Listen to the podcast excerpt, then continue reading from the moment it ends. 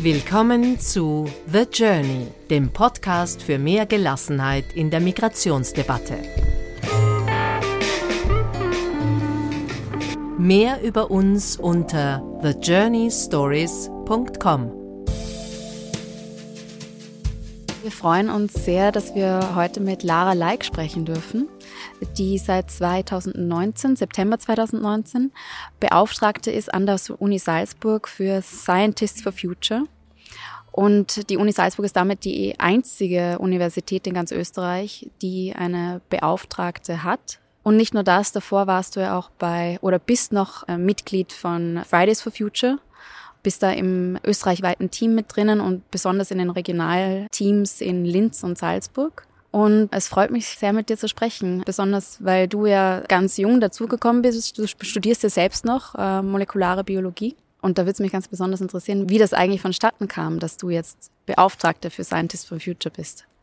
Genau, dann schließe ich mich an. Hallo Lara, freue mich auch sehr. Also, wie war das oder ist das mit deinem Studium? Also im Endeffekt war es so, dass es überhaupt nicht geplant war, dass ich jetzt hier sitze, wo ich jetzt gerade sitze oder überhaupt zum Aktivismus komme. Es ging eher mir damals darum, dass ich erwartet habe, dass irgendjemand was macht, weil mir das Ausmaß der Klimakrise bekannt geworden ist oder ich habe es schon länger gewusst und habe immer für mich selber irgendwie versucht, so plastikfrei wie möglich zu leben und alles, habe aber irgendwann relativ schnell gemerkt, dass ich als einzelne Person ohne Reglementierung von der Politik oder ohne einen gesellschaftlichen Wandel nicht wirklich weiterkomme und habe aber trotzdem die Dringlichkeit gesehen, dass ich jetzt nicht abwarte, bis jemand anderes was macht, sondern war dann irgendwann im Januar 2019 ähm, an dem Punkt, wo ich für mich gesagt habe, wenn jetzt niemand anders diesen Freitag auf die Straße geht, dann stelle ich mich eben alleine hin.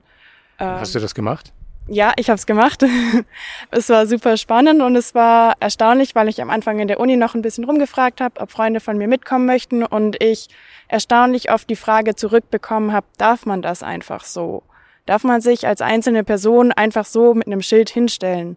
Und ich habe dann gesagt, na ja, wenn wir es 48 Stunden davor bei der Polizei anmelden oder nicht mehr als zwei, drei Personen sind, dann dürfen wir das natürlich. Wir leben hier in einer Demokratie und wir haben das Recht, zu streiken oder zu demonstrieren und wir müssen auch streiken, weil es eben auch in anderen Ländern gerade nicht möglich ist und deswegen haben wir auch die Verpflichtung, das hier noch mehr zu tun. Das ist ja gerade das Greta Thunberg Erweckungserlebnis, alleine mit dem Schild. Ja, es war eigentlich eher so aus dieser Frustration heraus, dass es niemand anders macht. Also zu mir haben dann auch ein paar Freunde gemacht, ja, du machst es jetzt eh nicht am Freitag. Und dann gerade aus diesem Trigger raus, aus dieser Frustration und aus diesem du machst es ja eh nicht, habe ich mir dann am Donnerstagabend ein Plakat gebastelt, bin am Freitag aus der Uni raus und habe mich eine Stunde in Linz auf die Straße hingestellt. Ganz Was stand auf dem Plakat? Unistreik for Future. Und das war ganz interessant, weil das war ja in, in Österreich noch ganz frisch, diese Fridays for Future Bewegung. Also im Dezember hat es in Wien angefangen und in Linz gab es eben noch gar nicht. Und dann sind immer mehr Leute auch hergekommen und gesagt, ja, sie haben da schon mal was von so einer Greta gehört im Fernseher und, und wie, was wäre denn dieses For Future überhaupt? Und dadurch, dass ich alleine als Person da stand, das ist mir danach auch immer wieder passiert, als ich alleine da stand, dass die Leute sich wirklich getraut haben, herzukommen und zu fragen, hä, warum stehst du jetzt eigentlich hier und warum du als als Uni-Student, das, das macht doch gar keinen Sinn, es ist doch ein Schulstreik, warum stehst du denn hier? Und du bist doch eigentlich auch viel zu blond und siehst gar nicht so aus, wie wenn du irgendwie so ein Öko wärst. Äh, was machst du eigentlich hier? Und das super faszinierende war dann, dass irgendwann ein Mädchen an mir vorbeigelaufen ist und gesagt hat, hey, an ihrem Telefon, da steht noch mal eine von euch. Und ich habe sie angeschaut und gesagt, wie, es gibt noch mehr. Und dann hat sich herausgestellt, dass parallel zu mir, also eine Stunde zeitversetzt vor mir, haben sich acht Schüler genau an den gleichen Platz gestellt, auch mit ihrem Plakat. Und wir haben uns eigentlich nur verpasst ähm, und dann direkt erstmal eine WhatsApp-Gruppe angefangen mit äh, Fridays for Future Linz die war dann ein paar Wochen später mit den 250 Leuten voll und so ist dann im Endeffekt aus uns Schülern und mir im Endeffekt dann am Anfang das Organisationsteam in Linz entstanden. Und dann ging irgendwie alles ziemlich schnell, weil dann die Medienpräsenz kam und auch immer mehr Leute, die mithelfen wollten und immer mehr Termine, wo wir eingeladen wurden, um auch was zu sagen. Und wir waren alle eigentlich so, eigentlich wollen wir keine Medienpräsenz oder keine Vorträge halten oder irgendwas. Wir wollen nur das, was in der Politik passiert und haben dann eher aus diesem Zwang heraus gehandelt, weil es eben wieder niemand anders außer uns gemacht hat, dass wir dann eben auch diese Termine wahrgenommen haben. Und so ist eins zum anderen gekommen und ich bin dann irgendwann über die Uni, aber auch eben über diese Termine mit der Dr. Isabella Ulhedeke ins Gespräch gekommen, die hier an der Universität für das Plus Green Campus Team und alles zuständig ist. Und sie hat mich dann gefragt, was ich denn von einer Stelle an der Uni halte, die dafür da ist, das Bindeglied zwischen den Scientists for Future und den Fridays for Future oder der Gesellschaft zu sein, um eben dieses Wissen, was hier an der Uni ähm, geforscht wird oder was hier an der Uni ist, auch in die Gesellschaft und auch an diese Bewegung weiter zu transportieren. Und ich habe zu ihr gemeint, das finde ich eine super gute Idee, dass es so eine Stelle gibt. Und sie hat ähm, nach dem Motto gefragt, ja, wann kannst du anfangen? Und so bin ich eigentlich jetzt hier gelandet, weil ich ein paar Mal Ja gesagt habe oder im Endeffekt auf die Dringlichkeit, weil es sonst niemand anders gemacht hat. Das ist eine Stelle, die es so ganz neu gibt. Also quasi musst du selbst erfinden, was eigentlich dein Aufgabenbereich ist. Du hast ja im November schon eine Themenwoche für äh, Climate Change gemacht. Das war die Open Your Course for Climate Change, wo an der ganzen Uni verschiedene Workshops und Kurse angeboten wurden und alle äh, Lehrbeauftragten quasi das Thema Erderhitzung mit in den Unterricht bringen sollten. Wie hat das dann ausgesehen?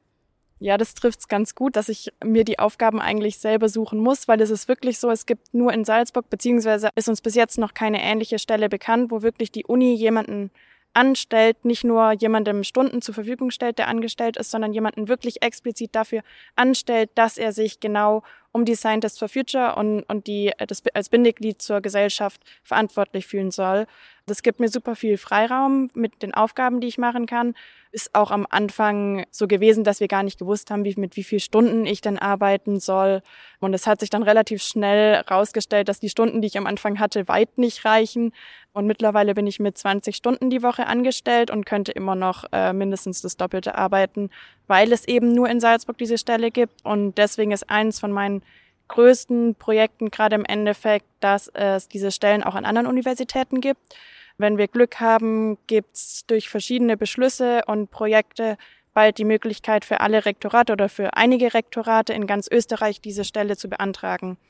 Und dann eben auch so Projekte mit zu organisieren wie die Open Your Course for Climate Change, also kurz OC4CC, wo es im November eben darum ging, dass alle Lehrenden in ihren Lehrveranstaltungen die Klimakrise fachspezifisch thematisieren. Also dass sie jetzt nicht sich was runterladen und irgendwas erzählen über was, was sie eigentlich kein Fachwissen haben, dass sie, sondern dass sie wirklich sagen, ich studiere Mathematik und deswegen rechnen wir uns heute das und das aus und ähm, ich beziehe mich dabei auf die Klimakrise oder in Theaterkunst oder in Moraltheologie. Also es gab wirklich alle möglichen Lehrveranstaltungen, die da teilgenommen haben, wo selbst ich am Anfang gedacht habe, oh, okay, da das Thema reinzubringen, ist wirklich schwer. Also ich habe eine Auflistung von 150 Vorlesungen oder Lehrveranstaltungen, die verschiedener nicht sein könnten und die Leute auch wirklich top motiviert waren, da ihren Input mit reinzubringen. Wie haben denn zum Beispiel die Moraltheologen darauf reagiert? Also in der Moraltheologie war vor allem der Schwerpunkt ethisch und von der Religion her, dass wir auch die Verpflichtung haben, die Welt so weiterzugeben, dass auch andere darauf leben können. Der Papst ruft auch immer wieder zu Solidarität auf. Also es ist ja nicht so, dass an der Klimakrise in Zukunft Leute sterben werden, sondern es sterben auch heute schon Leute daran und es sind auch schon sehr viele Leute daran gestorben. Das wird leider nicht eins zu eins so mit einem Live-Ticker aufgezählt wie beim Coronavirus, aber es ist trotzdem Fakt und das eben etwas abstrakter, weil es nicht hier passiert, sondern woanders und dadurch ist es einfach wichtig, auch in der Theologie und auch in der Ethik, dass man darauf hinweist. Und in dem Vortrag, den ich jetzt gerade im Kopf habe, ging es um Sexualtheologie, beziehungsweise wie viele Menschen auf der Erde leben und wie man eben auch damit zurechtkommt, wenn es noch mehr werden und wie man das dann auf die Klimakrise wieder runterbricht. Ob jetzt wirklich die Überbevölkerung der Erde das Problem ist, warum es den Klimawandel gibt.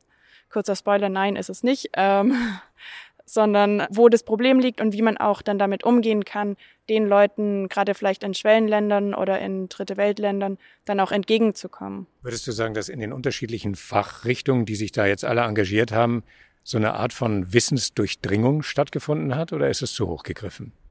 Naja, im Endeffekt ist es ja das, das Faszinierende an der Klimakrise, dass sie nicht allein nur von Geografen oder von Biologen zu retten ist, sondern dass wir in, in, bei dieser Krise wirklich alle Wissenschaften und Wissenschaftlerinnen und Wissenschaftler brauchen, die zusammenarbeiten. Also wir brauchen die Umweltpsychologen, die uns sagen, wie wir als Naturwissenschaftler den Leuten erzählen können, dass es auch ankommt und dass wir nicht gegenläufige Reaktionen haben, dass wir den Leuten so arg Angst machen, dass sie sich nur noch um sich selbst kümmern.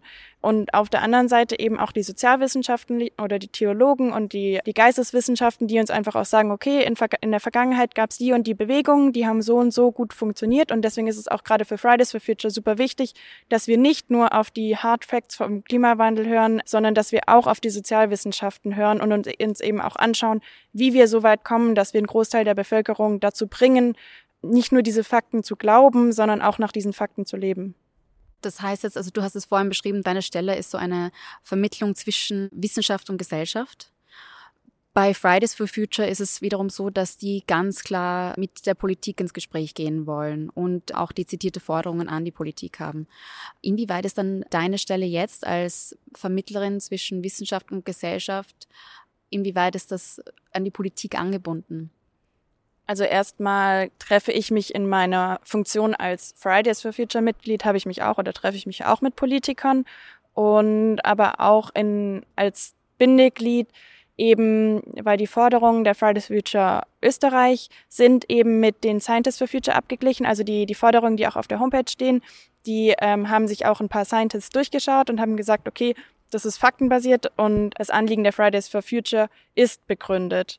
Und es wird zu wenig gegen die Klimakrise oder gegen den Klimawandel getan. Und dadurch braucht es dieses Bindeglied, weil oft bei den Fridays dann auch die Frage ist, wie gehen wir mit der Corona-Krise um? Machen wir weiter Streiks oder wie reagiert die Gesellschaft, wenn wir jetzt weiterhin Streiks machen würden?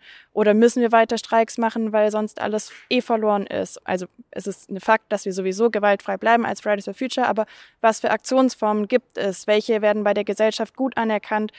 Was, was sagen die Wissenschaftler dazu? Und dann kann ich eben meine oder die Wissenschaftler, die ich kenne oder die, die sich bei Scientists for Future engagieren, fragen, wie sie das sehen und dann kann ich eine Antwort von verschiedenen Wissenschaften zurückbringen, von den Leuten, die ähm, sich schon lange mit der Klimakrise beschäftigen, aber auch von denen, die Psychologie oder Sozialwissenschaften studiert haben, um dann eben auch ein allgemeines Statement so zu machen. Fridays for Future muss sich ja auch irgendwie neu positionieren jetzt nach diesem ersten Hype auch um die Bewegung. Ist es nicht irgendwie total frustrierend, dass wir sitzen hier sozusagen im Zeichen von Corona auf der Dachterrasse hier an der Navi und um uns herum schwirrt unerkannt das Virus und das hat auf einmal zustande gebracht, was Fridays for Future ja seit Monaten fordert, eine drastische Einschränkung des Flugverkehrs, eine drastische Einschränkung von Konsum, eine drastische Verbesserung der Luftqualität. Das sind ja die Forderungen. Und auf einmal sind sie am Tisch aber Fridays for Future ist irgendwie links liegen gelassen worden, oder ist das nicht so? Also wir sehen das eher auch als Chance, dass wir jetzt auch wissen, dass die Politiker und die Wirtschaft global miteinander auf eine Krise reagieren können. Also geht doch. Genau, nach dem Motto geht doch, ihr könnt es doch, ihr habt es bei Corona bewiesen wir von Fridays for Future, wir solidarisieren uns auch mit den älteren und kränkeren Menschen, für die das Virus jetzt eben auch gefährlich ist und sagen auch, wir werden in der Zeit, wo jetzt eben diese Einschränkungen sind, auch keine Großveranstaltung machen, eben aus Solidarität zu den Leuten.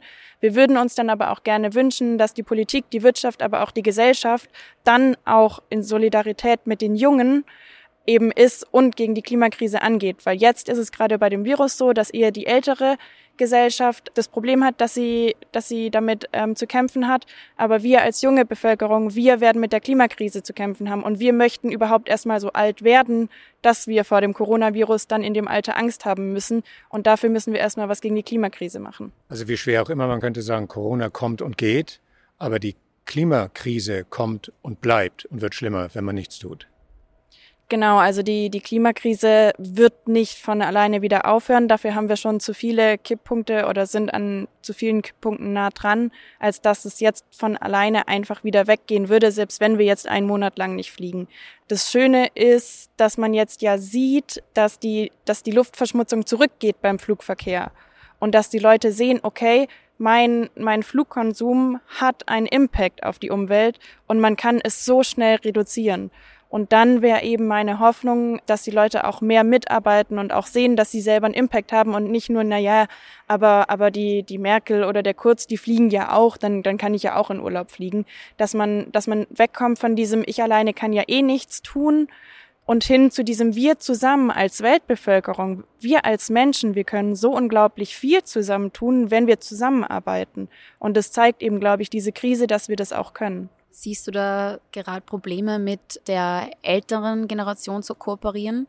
Also ich muss jetzt an meine Eltern denken, die natürlich auch sagen, die Klimakrise ist tragisch, ist furchtbar, die aber weiterhin Pakete von Amazon bestellen und sich nie im Leben auch nur eine vegane Ernährung überlegen würden. Das geht auf keinen Fall. Und es ist so die Devise, so wir zwei, wenn wir uns ändern, wird ja auch nichts passieren. Da, damit verändert sich nicht die Welt.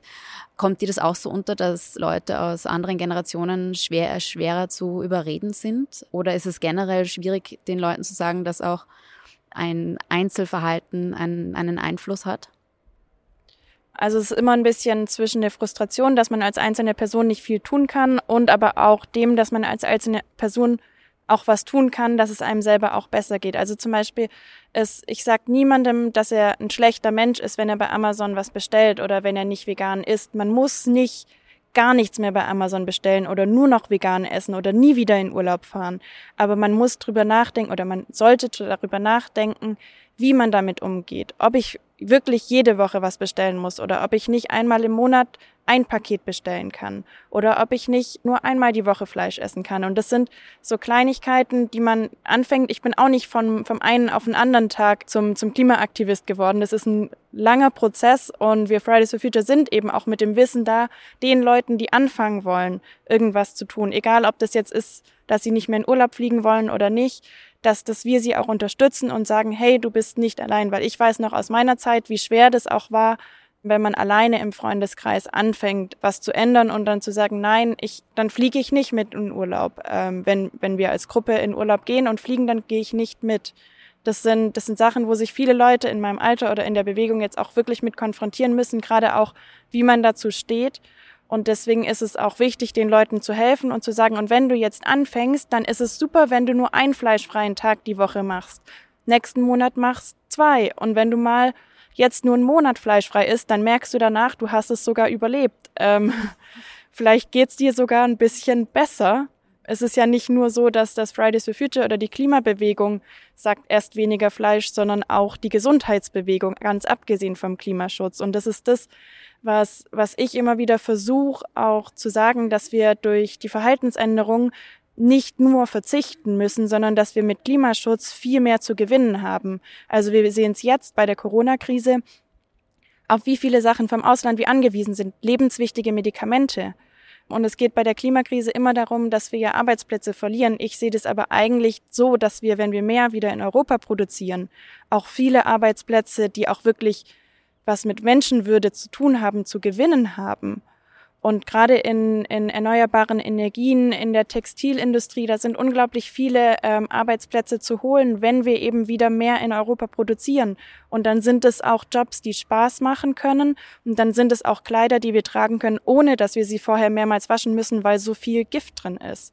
Und deswegen denke ich, haben wir eigentlich durch den Klimaschutz an sich viel mehr als Gesellschaft zu gewinnen, als zu verlieren. Also was ich im Moment total spannend finde, ist, ich glaube auch nicht, dass man die Sachen voneinander trennen kann. Die vielen Diskussionen, die jetzt auch stattfinden, also in unseren Familien zum Beispiel, darüber, dass wir als Einzelne wirklich einen Einfluss darauf haben, ob sich Corona exponentiell weiterentwickelt oder ob die Kurve abflacht. Und wenn sie abflacht, ist das Virus immer noch da und richtet Schaden an, aber wenn sie exponentiell steigt, ist die Gefahr, dass oben an der Spitze eben auch entsprechend mehr Leute schwer erkranken und sterben, größer. Und auf einmal habe ich persönliche Verantwortung dafür. Gehe ich heute Abend zu diesem Treffen oder gehe ich nicht zu diesem Treffen? Die Schulen sind geschlossen. Was ist dann mit den Einzelnen? Was ist damit, machen die dann alle Party, die Studierenden? Oder übernehmen die Verantwortung. Also diese unmittelbaren und intensiven und persönlichen Diskussionen, ich glaube, das ist spannend, wenn man die beiden Themen so miteinander vernetzt. Also ich habe heute Morgen ein Zitat gelesen, wo, ich weiß es nicht mehr wörtlich, aber wo es vom Prinzip darum ging, die Angst, die jetzt ältere und kranke Menschen vor dem Coronavirus haben, die hat die junge Generation vor der Klimakrise. Und ich hoffe, dass man das auch so übertragen kann und so auch der Gesellschaft dann vermitteln kann. Wir sind nicht nur Leute, die halt gerne eine schöne Welt haben und irgendwelche irrationalen Vorstellungen, sondern es gibt wirklich viele junge Menschen, die haben wirklich Angst Es fragen mich wirklich auch Mädels oder, oder jüngere Frauen, ob sie irgendwann noch Kinder kriegen können oder ob es vertretbar ist, dass sie sich Kinder wünschen oder ob sie dadurch schlechte Menschen sind. Und wenn man junge Menschen, gerade unter 20, mit so viel Angst ähm, erlebt, dann, dann ist es für mich immer noch ein Rätsel, dass bis jetzt nicht mehr für, gegen die Klimakrise getan wurde. Und ähm, deswegen ist es eben auch so wichtig, dass wir als junge Bewegung uns jetzt auch mit der älteren Generation solidarisieren, aber dass dann auch andersrum sich die ältere Generation auch mit uns solidarisiert, weil eben der, die Klimakrise geht nicht einfach weg. Wir können das nicht einfach aussitzen und wir wissen alle noch gar nicht, was da auf uns zukommt. Zum Thema Flüchtlingskrise war das bis jetzt alles, was wir erlebt haben, wie man so böse sagt, Peanuts. Da wird was ganz anderes auf uns zukommen. Dass wir jetzt schon nicht damit zurechtkommen, das zeigen ja die letzten Entwicklungen in Griechenland ganz deutlich. Ähm, weil du jetzt meintest, Flüchtlingskrise. Da gibt es ja natürlich einen Zusammenhang zwischen äh, Klimakrise und Flüchtlingskrise, unter anderem auch, weil natürlich viele Menschen aus den Ländern fliehen, in denen es klimatisch einfach nicht mehr auszuhalten ist. Und da gab es bezüglich Fridays for Future auch gab es einige kritische Stimmen, die meinten, Fridays for Future sei elitär in dem Sinne, als dass es eigentlich nur junge weiße Menschen aus guten Familienhäusern sind, die äh, die beste Bildung genießen dürfen und dann jetzt plötzlich an, auf die Straße gehen, weil das Klima so ein, eine tatsächliche Gefahr birgt und dass es da wenig drauf gesehen wird, wenn die, die, Jobs, die zum Beispiel eingehen würden, die betrifft diese Bildungsbürgerschicht nicht. Dann auch die Sache, dass äh, gewisse Korrelationen eben zur Flüchtlingskrise einfach untergehen, dass das nicht thematisiert wird, dass es da einen Zusammenhang gibt. Was würdest du sagen? Was würdest du zu diesen kritischen Stimmen sagen? Also diese kritischen Stimmen sind natürlich irgendwo berechtigt, weil wir gerade in Europa als junge Bewegung wir haben nie Krieg selbst erlebt. Ähm, das Schlimmste, was uns vielleicht mal passiert ist, dass mal die Bananen aus waren im Supermarkt. Ganz böse gesagt, wir kennen das Wort Krise so nicht, wie andere Menschen auf der Welt das Wort Krise kennen und dadurch kommt natürlich auch diese Kritik. Auf der anderen Seite sehe ich es eigentlich nicht als Kritik, sondern eher als unsere Verpflichtung, dass wir als junge Bewegung, die sonst ganz, ganz doof gesagt keine anderen Probleme haben. Also wir haben die Grundversorgung haben wir, dass wir mit unserer Bildung, die wir hier genießen können, was ja ein unglaubliches Privileg ist, immer noch auf der ganzen Welt, dass wir so viel Bildung haben, dass wir die Klimakrise verstehen können, dass wir das auch so verstehen können, dass es bei uns jetzt zwar vielleicht besseres Wetter bedeutet oder beziehungsweise besseres Wetter in Anführungszeichen, aber dass es für andere Menschen ähm, einfach bedeutet, dass sie ihren Lebensraum verlassen müssen und auch im schlimmsten Fall daran sterben. Also wir haben die Zeit und die nötigen Grundlagen dafür, dass wir uns für die Klimakrise stark machen können und für mehr Klimaschutz für Leute, die eben nicht die Bildung genossen haben, gerade in Afrika oder gar nicht auch die, die Zeit oder auch nicht die Demokratie, dass sie sich auf die Straße stellen können, um eben für mehr Klimaschutz zu protestieren. Deswegen sehe ich das eigentlich noch viel mehr als unsere Verpflichtung an. Allgemein kann man sagen, die Durchschnittstemperatur weltweit hat sich um ein Grad erhöht. Das Pariser Klimaziel wird oder wird nicht einzuhalten sein. Hier in Österreich im Binnenland zwischen den Bergen sind es allerdings schon circa zwei Grad im Durchschnitt. Also die Klimakrise ist ja nicht ein theoretisches Konstrukt, sondern die ist ja in diesem Land angekommen. Und wenn man sich die Ergebnisse des vergangenen Januars mit diesen immensen Schneemengen anschaut und dann mit den vielen Murenabgängen, Überschwemmungen im Sommer, dann ist ja der wirtschaftliche Schaden da und der persönliche Schaden und der menschliche Schaden, die sind ja bereits vorhanden. Ja, das stimmt. Das ist eigentlich das, das Paradoxe, dass man hier eigentlich auch in Österreich nicht sagen kann, ja, wir spüren die Klimakrise ja nicht. Aber wir spüren sie nur zu einem so gewissen Punkt, dass wir sie noch verdrängen können. Wir haben trotzdem noch Essen auf dem Tisch und wir können trotzdem abends noch schlafen gehen. Es wird diesen Sommer wieder viel mehr Hitzetage geben und eben entsprechend auch mehr Hitzetote. Also ich glaube, selbst letztes Jahr war es so, dass in einigen Ländern die Hitzetote mehr waren als Verkehrstote in den Monaten, was einfach ein Rekord ist und was so, so nicht sein darf und deswegen auch wieder dazu, es ist eine Krise und es sterben Leute daran. Und, und allein, wenn man es von der wirtschaftlichen Seite sieht, wenn man sich jetzt gerade Venedig anschaut, was sie investieren müssen, um die Schäden wieder gut zu machen, dann ist Klimawandel oder Klimaschutz dementsprechend eigentlich nicht teuer im Vergleich zu dem, was sonst an, an Geldmassen auf uns zukommen, die wir zahlen müssen an entweder Strafen, wenn wir das Pariser Klimaabkommen nicht einhalten, mit der Flüchtlingskrise, die dann kommen wird und den ganzen Schäden, die auch in Österreich schon lange stattfinden. Was kann man als Einzelperson dagegen machen? Also natürlich ist es wichtig, dass man merkt, dass jedes Konsumverhalten auch eine politische Entscheidung ist. Also greife ich jetzt zu dem oder dem Produkt, dadurch spiegel ich dem Händler und dadurch der Wirtschaft und dadurch der Politik wieder, was mir wichtig ist. Also fordere ich jetzt ein, dass es mehr vegane Tage gibt, zum Beispiel in der Mensa, kaufe aber trotzdem jedes Mal das Fleischgericht, dann, dann stehe ich zu einem, habe ich einen inneren, inneren Widerspruch. Und dafür ist es einfach wichtig, dass man auch dazu steht, was man sagt und auch einfach anfängt, was zu tun. Aber wie ich ganz am Anfang gesagt habe, warum ich jetzt hier sitze, es ist nicht nur wichtig, dass man bei sich was macht, sondern dass man auch wirklich von der Politik Rahmenbedingungen fordert, dass man auch wirklich entscheiden kann. Weil selbst ich gehe oft in den Supermarkt und weiß gerade nicht, ist jetzt das oder das Produkt besser. Und ich bin wirklich tief in dem Thema drin und ich kann mir auch, also ich kann auch sagen, ich habe auch so ein chemisches Grundwissen, dass ich eigentlich verstehen sollte, was in unserer Kosmetik drin ist. Ich tue es aber nicht, weil so viele Sachen in einem Produkt drin sind, dass ich nicht entscheiden kann, ob jetzt gerade in der Kosmetik Mikroplastik drin ist oder eben nicht. Und wie soll das dann ein Laie verstehen? Und deswegen brauchen wir von der Politik überhaupt erstmal die Maßnahmen, dass wir überhaupt die Entscheidung wirklich auch treffen können. Weil so wie es jetzt gerade ist, können wir nicht entscheiden, ist das jetzt klimafreundlicher als dieses Produkt, weil wir es nicht wissen. Und dafür braucht man eben eine ökosoziale Steuerreform oder irgendein System, was einem widerspiegelt, dass sein Kauf- und Konsumverhalten wirklich einen Impact hat. Und da ist es so wichtig, dass man eben dann auch den CO2 wirklich bepreist und da, anhand daran schon sieht, okay, da wird so und so viel CO2 emittiert bei dem Produkt, bei dem aber weniger. Und dadurch ist es auch um einiges billiger und auch attraktiver. Und ich habe auch ein besseres Gefühl. Und wenn ich auch wirklich umstelle und ein paar Sachen nicht mehr nur aus Gewohnheiten mache, weil es halt schon immer so war, dann kann ich auch abends mit einem zufriedenen Gefühl ins Bett gehen und tu nicht nur der Welt und, und den jungen Kindern, wenn man es so sagen möchte, was Gutes, sondern auch mir selbst, weil ich mir selbst treu bin und mir selbst im Spiegel anschauen kann und sagen kann, ja, ich, ich stehe zu dem, dass ich ein guter Mensch bin. Während wir hier miteinander reden, versucht die Regierung, die österreichische Regierung in diesem Fall, aber genauso auch die italienische mit noch drastischeren Maßnahmen als hier, einen Umgang mit der fortschreitenden Corona-Krise zu finden. Und die Regierungen erweisen sich als handlungsbewusst und sie übernehmen Verantwortung, ganz offensichtlich.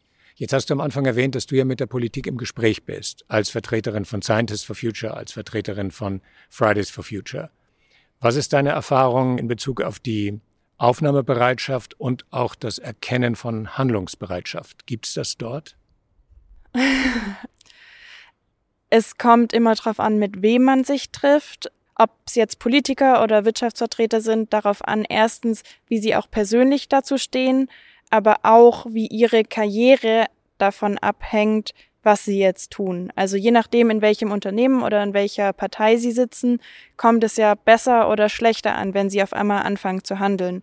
Und da merke ich, dass bei bestimmten Parteien oder Wirtschaftsunternehmen einfach auch noch sehr viel Angst da ist, dass wenn sie handeln würden, so wie man es eigentlich müsste laut der Wissenschaft, dass sie dann denken, dass sie Wähler verlieren würden oder ähm, ihre, ihre Karriere absagen müssten. Jetzt stelle ich mal eine steile These auf. Die Handlungsanweisungen, die von der Regierung jetzt erlassen werden in Bezug auf die Bekämpfung der Corona-Krise, die kommen bei den Leuten auch nicht gut an. Also Theater werden geschlossen, Museen werden geschlossen, Bildungseinrichtungen werden geschlossen.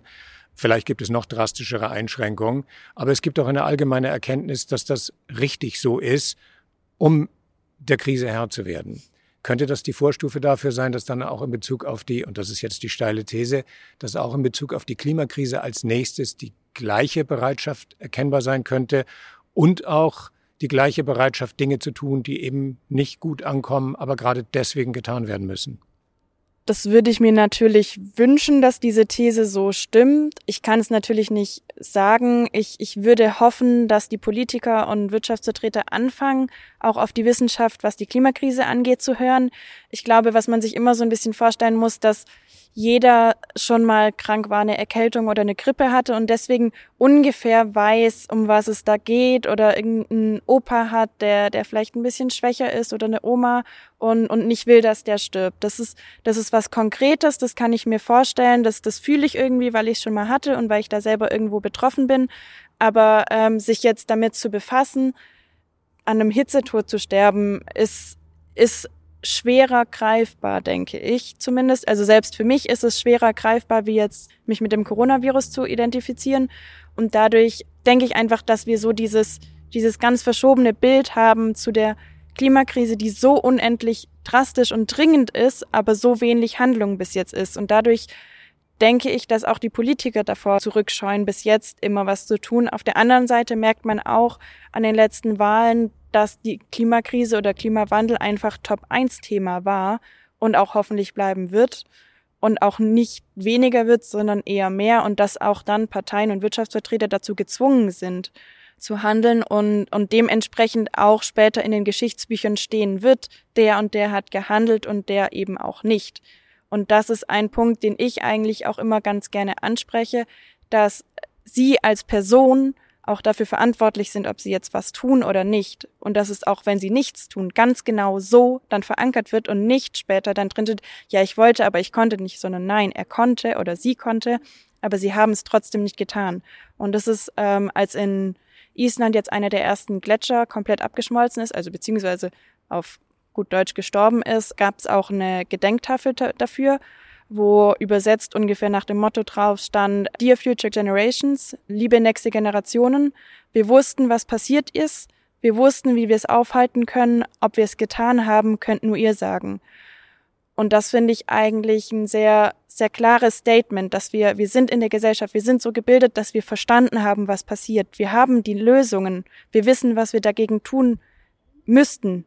Und wenn wir es nicht tun, dann muss es auch genau so in den Geschichtsbüchern drinstehen. Also wie du richtig sagtest, man hätte schon gestern oder vorgestern handeln müssen. Fridays for Future geht auf die Straße, Scientists for Future sind aktiv. Die Politik lässt trotzdem noch mit Handlungen warten. Wie sieht denn, wenn du an die Zukunft denkst, woran denkst du da? Bist du hoffnungsvoll gestimmt, obgleich das Bild, das du zeichnest, eher ein schwarzes ist? Oder hast du Angst?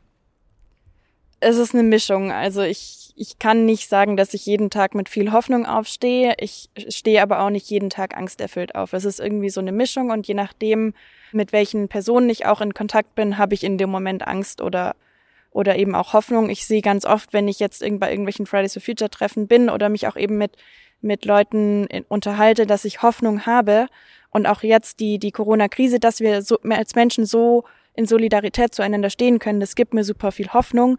Natürlich gibt's auch viele Momente, wenn, wenn mir ein Spitzenpolitiker sagt, ja, ja, er kennt die Fakten, aber dass das Logo von den, von den Scientists mit, den, mit dem, dass es immer wärmer wird, das kennt er jetzt nicht. Das wäre doch aber auch ein bisschen überzogen an so Tagen habe ich dann wirklich auch wieder Angst. Also es ist unterschiedlich. Ich glaube aber, dass wir als Menschen die Solidarität zeigen können, auch wirklich gemeinsam diese Krise zu meistern. Und ich denke, dass wenn erstmal einige Schritte auch von der Politik und der Wirtschaft in diese Richtung gemacht werden, dass danach dann alle sagen, ja, es war ja eh ganz klar, dass man, dass man nicht mehr so viel Auto fährt und dass es dann auf einmal ganz normal ist, dass es ab so einem gewissen gesellschaftlichen Kipppunkt dann normal wird, diese Dinge nicht mehr zu tun. Und ich bin mir ziemlich sicher, dass wir auch in zehn Jahren auch sagen werden, hä, da ist man damals mit dem Auto gefahren und dann eine Person in einem SUV, das ist ja voll asozial, dass, dass man wirklich auch anders darauf reagiert, so wie wir uns jetzt nicht mehr vorstellen können, wie andere Sachen von früher noch stattgefunden haben. Also jetzt gerade zum Beispiel, dass dass man Homosexuelle als Krankheit oder dass man es als Krankheit bezichtigt hat, das ist ja heutzutage für die meisten Menschen eigentlich gesellschaftliche Norm. Und da habe ich eben die Hoffnung, dass es eben auch so weitergeht und nicht nur in die Richtung mit dem Greenwashing, dass jeder jetzt seine Verpackung ähm, grün macht, aber eigentlich nichts anderes macht, sondern dass wirklich auch die Menschen irgendwann so viel einfordern und die Politik und die Wirtschaft aber auf der anderen Seite auch darauf zurückkommt und von sich selber sagt, okay, und wir haben eine CO2-Bepreisung und diese CO2-Bepreisung kommt eben gerade auch Leuten in niedrigeren Bildungsschichten zugute, die dann eben vielleicht ein höheres Mindesteinkommen haben. Also es ist keine Steuer, die zusätzlich dazu kommt, es ist eine Steuer, die dann aber nochmal anders verteilt wird. Das ist auch einer der Punkte, die Fridays for Future fordert, eben diese ökosoziale Steuerreform, dass es nicht so ist, dass die Armen sich die klimafreundlicheren Produkte nicht leisten können, sondern dass es wirklich so ist, dass die klimafreundlichen Produkte die sind, die in der ersten Reihe stehen, die erschwinglich sind und dass auch jeder so weit das ansehen kann, okay, das ist klimafreundlich und das nicht.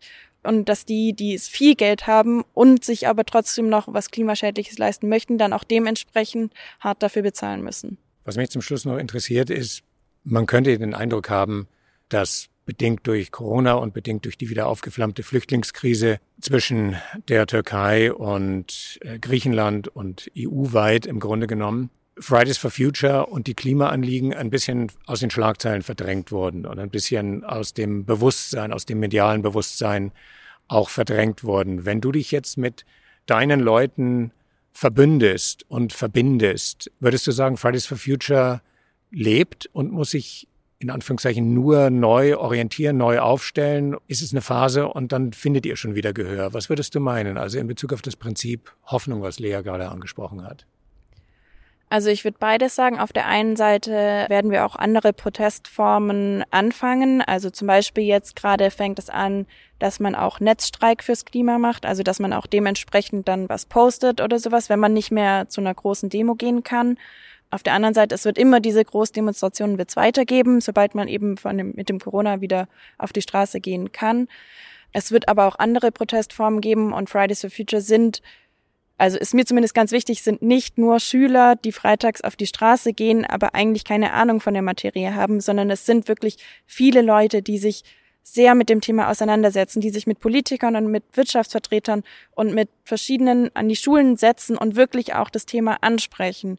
Und mittlerweile ist Fridays for Future so viel mehr wie ähm, nur freitags Schule streiken und so, wie Schüler, sondern es ist schon so eine breite Bewegung, was in den Medien gar nicht so bekannt ist, mit wie vielen Leuten wir an den Tischen sitzen. Und deswegen würde ich auf der einen Seite sagen, ja, wir brauchen auch neue Protestformen, um weiterhin präsent zu bleiben. Aber wir sind auf jeden Fall am Leben als Bewegung und wir werden auch weiter leben. Hier im Podcast machen wir eigentlich das zum Thema, was du mehrfach angesprochen hast, nämlich dieses Intergenerationale. Ja. Wir können das nicht alleine schaffen, die Probleme, die wir haben. Die können nur in Zusammenarbeit der Generationen angegangen werden. Und die Kombination aus diesen unterschiedlichen Themen, Demokratiekrise, Klimakrise, Migrationskrise, das sind ja so die Sachen, mit denen wir uns auseinandersetzen. Was würdest du denn unserer Stammhörerschaft ins Stammbuch schreiben, jetzt zum Schluss von unserem Gespräch? Also eigentlich, gerade wenn man auch immer wieder über die Flüchtlingskrise spricht, würde ich sagen, dass wir als Menschen so viel andere Probleme haben, die wir angehen könnten, wenn wir die Klimakrise nicht hätten. Also es ist ja nicht so, dass Gleichberechtigung auf der Welt herrscht oder es keine Kriege gibt. Und wir haben eigentlich so viele andere Baustellen, wo wir als Menschen dran arbeiten müssten, dass es seltsam ist, dass wir immer noch darum kämpfen müssen, den Planeten, auf dem wir leben, also unsere Grundforderung, dass wir der Boden, auf dem wir leben, dass der weiter lebenswert bleibt, dass wir erstmal darum kämpfen müssen. Das ist für mich eigentlich unglaublich schlimm, weil ich würde sehr gerne auch meine, meine Kraft und meine Zeit auch in andere Bewegungen reinstecken, sehe aber gerade im Moment die Klimakrise als größte Herausforderung für die Menschheit und würde mich sehr gerne in Zukunft auch um mehr um die Gleichberechtigung zum Beispiel von Frauen oder, oder anderen Leuten einsetzen und möchte, dass die Politik mir das möglich macht, indem sie sich zumindest mal an das Pariser Klimakommen hält und es uns auch wieder als Generation möglich macht, um uns um andere Probleme der Menschheit zu kümmern und nicht nochmal sagen zu müssen, wir würden gerne auf diesem Planeten weiterleben und zwar auch so, dass wir die Luft hier atmen können und so, dass wir sie atmen können, ohne davon krank zu werden. Lara, vielen herzlichen Dank, äh, dass du dir die Zeit genommen hast, mit uns zu sprechen. Ich fand das wieder sehr total inspirierend, gerade mit einer jungen Frau zu sprechen, die da so eloquent äh, über dieses Thema sprechen kann und die allererste Stelle als Scientist for Future Beauftragte an und durch Salzburg zu sehen. Das finde ich wirklich, wirklich inspirierend. Danke. Danke ebenfalls. Und ich weiß aus Erfahrung, dass dein Vater ein wunderbarer Koch ist. Und ich freue mich jetzt schon auf das erste vegane Menü, was er uns kochen wird. Ja, und, da laden, und da laden wir die Lara dazu ein, oder? Gerne, gerne. Danke dir. Herzlich. Gerne. Vielen Dank. Und die Musik war der 128 Tiger Swing Groove von Javelinas und Breath Deep, Breath Clear von Schwan D. Bis nächste Woche. The Journey, der Podcast für mehr Gelassenheit in der Migrationsdebatte.